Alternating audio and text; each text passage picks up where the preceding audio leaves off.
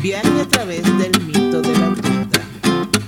Hola and welcome to Learn Spanish with Miriam podcast. I'm your host, Miriam, and today we are going to dive into another amazing tale. I'll share some fun anecdotes, some legends, and discuss cultural nuances.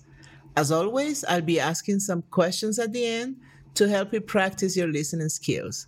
And don't worry, I've got you covered with a transcription, a translation, questions, and answers, which you will find in the show notes, along with some other options.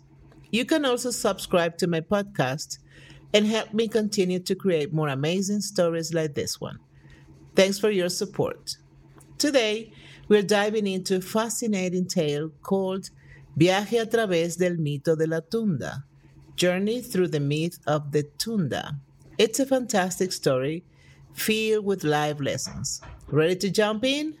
Let's go. Vamos. Bienvenidos, apreciados oyentes, a este nuevo episodio de nuestro podcast. Hoy nos adentraremos en las profundidades de la rica cultura colombiana, donde la realidad y el mito se entrelazan en un baile ininterrumpido nos embarcaremos en un viaje por la densa selva tropical y reviviremos la leyenda de la tunda, un ser capaz de cambiar de forma, de engañar a sus víctimas, imitando a sus seres queridos. Prepárense, queridos oyentes, para una historia de suspense, de astucia y de importantes lecciones de vida. En un lejano rincón de Colombia, en la exuberante región del Pacífico, yacía un pequeño pueblo. Aquí es donde comienza nuestra historia, con un jovencito llamado Gabriel. Con la inocencia propia de su edad, Gabriel solía pasar sus días corriendo por los empedrados senderos del pueblo, jugando con sus amigos y disfrutando de la libertad que solo la niñez puede ofrecer.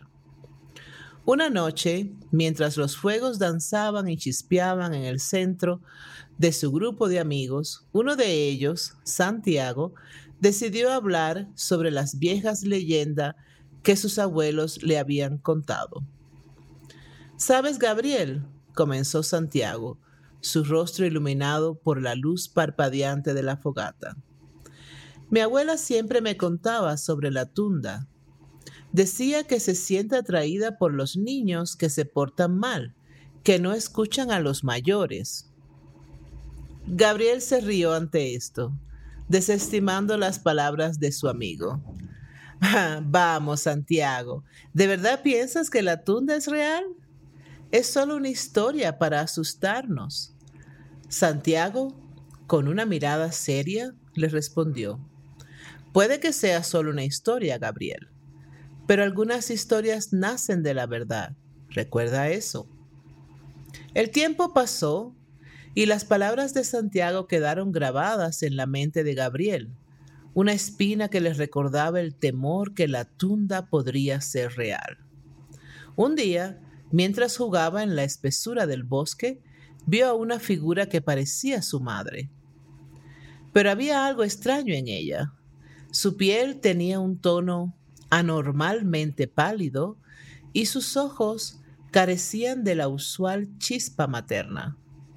Madre, ¿estás bien? preguntó Gabriel, sintiendo un nudo en su estómago.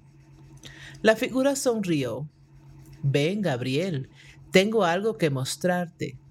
Su voz era un eco de la de su madre, pero faltaba el calor que la caracterizaba. Gabriel, a pesar de sus dudas, siguió a la figura. Después de todo, ¿no era su madre? Caminaron por el bosque hasta llegar a un claro iluminado por la luna.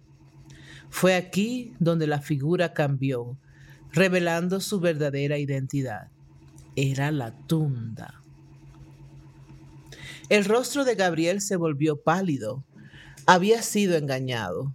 Había ignorado las advertencias de Santiago había ignorado su propio instinto y ahora estaba atrapado con la tunda. Pero Gabriel no iba a rendirse fácilmente. Recordó una historia que su abuela le había contado sobre cómo engañar a la tunda con sal. Madre, fingió con calma, me siento un poco sediento. ¿Podrías traerme agua, por favor? La tunda, todavía con la apariencia de su madre, accedió y se fue en busca de agua. Aprovechando este momento, Gabriel sacó un pequeño saquito de sal que llevaba consigo y lo vertió en la cantimplora de su madre. Al beber el agua, la tunda rugió de dolor. La sal había revelado su verdadera forma, obligándola a huir. Gabriel, aliviado y aterrado al mismo tiempo, corrió de vuelta a su pueblo, prometiéndose nunca más ignorar las advertencias de sus mayores. Y así termina nuestra historia, queridos oyentes.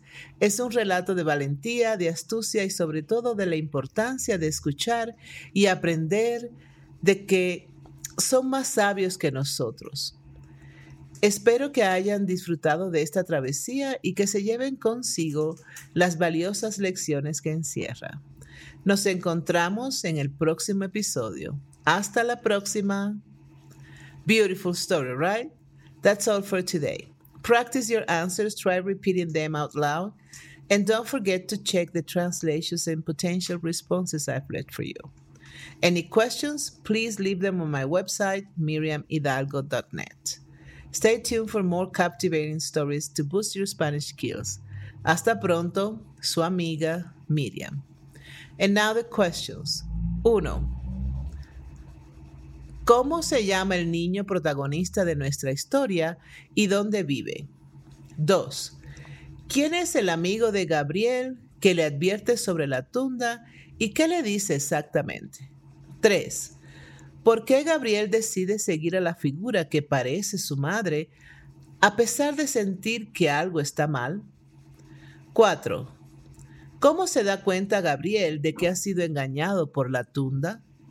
5. ¿Qué estrategia utiliza Gabriel para engañar a la tunda y hacerla huir? 6. ¿Qué lección aprende Gabriel al final de la historia y cómo afecta esto a su comportamiento en el futuro? If you've been enjoying these immersive language lessons and find yourself eager for more, please consider subscribing to Learn Spanish with Miriam podcast. Your support not only helps the podcast grow, but also ensures that you never miss out on a new episode.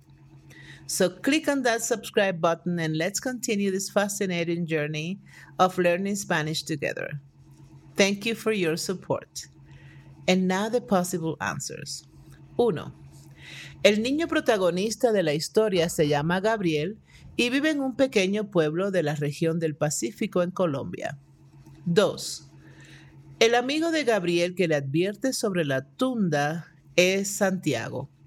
Le dice que la tunda se siente atraída por los niños que no escuchan a los mayores y que se portan mal. 3. Gabriel decide seguir a la figura que parece su madre porque confía en ella, a pesar de que algo en su instinto le dice que algo está mal. 4. Gabriel se da cuenta de que ha sido engañado por la tunda cuando la ve cambiar de forma en un claro iluminado por la luna. 5. Gabriel utiliza una estrategia para engañar a la tunda, vertiendo sal en el agua que la tunda le trae para beber, lo que la hace huir. Y 6. Gabriel aprende la lección de que debe escuchar y respetar las enseñanzas de sus mayores y confiar en su instinto. En el futuro, nunca ignora las advertencias de los mayores. If you want more practice, check the show notes. I have more options there. See you next time. Bye.